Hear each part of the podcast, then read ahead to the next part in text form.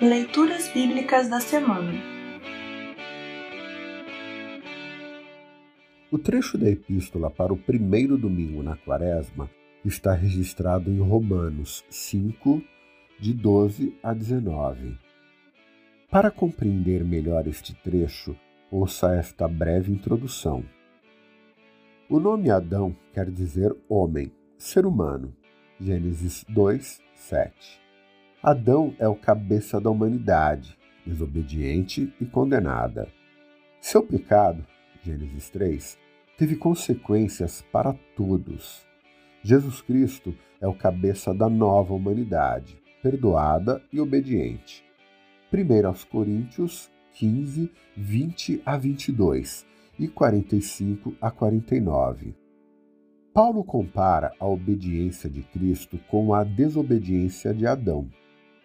Em 1 Coríntios 15, 22, Paulo faz o mesmo. Assim como todos morrem por estarem unidos com Adão, assim também todos ressuscitarão por estarem unidos com Cristo. Ouça agora Romanos 5, 12 a 19. Romanos 5, 12 a 19. Título: Adão e Cristo. O pecado entrou no mundo por meio de um só homem, e o seu pecado trouxe consigo a morte.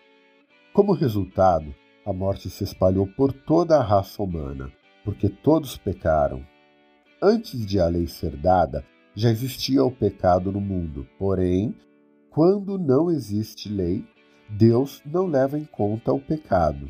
Mas, desde o tempo de Adão até Moisés, a morte dominou todos os seres humanos, mesmo os que não pecaram como Adão, quando ele desobedeceu à ordem de Deus.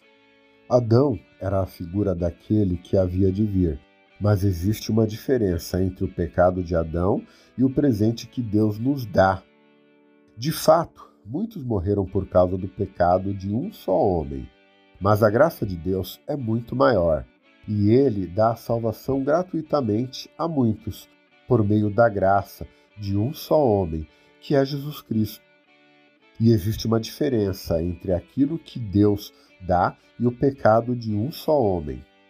Porque no caso do pecado, a condenação veio por causa de um só pecado. Porém, no caso da salvação, Deus perdoa os que têm cometido muitos pecados, embora não mereçam esse perdão. É verdade que, por causa de um só homem e por meio do seu pecado, a morte começou a dominar a raça humana. Mas o resultado do que foi feito por um só homem, Jesus Cristo, é muito maior. E todos aqueles que Deus aceita e que recebem como presente a sua imensa graça reinarão na nova vida, por meio de Cristo. Portanto, Assim como um só pecado condenou todos os seres humanos, assim também um só ato de salvação liberta todos e lhes dá vida. E assim como muitos seres humanos se tornaram pecadores por causa da desobediência de um só homem, assim também muitos serão aceitos por Deus por causa da obediência de um só homem. Assim termina o trecho da epístola para esta semana. Congregação Evangélica Luterana Redentor Congregar, Crescer e Servir.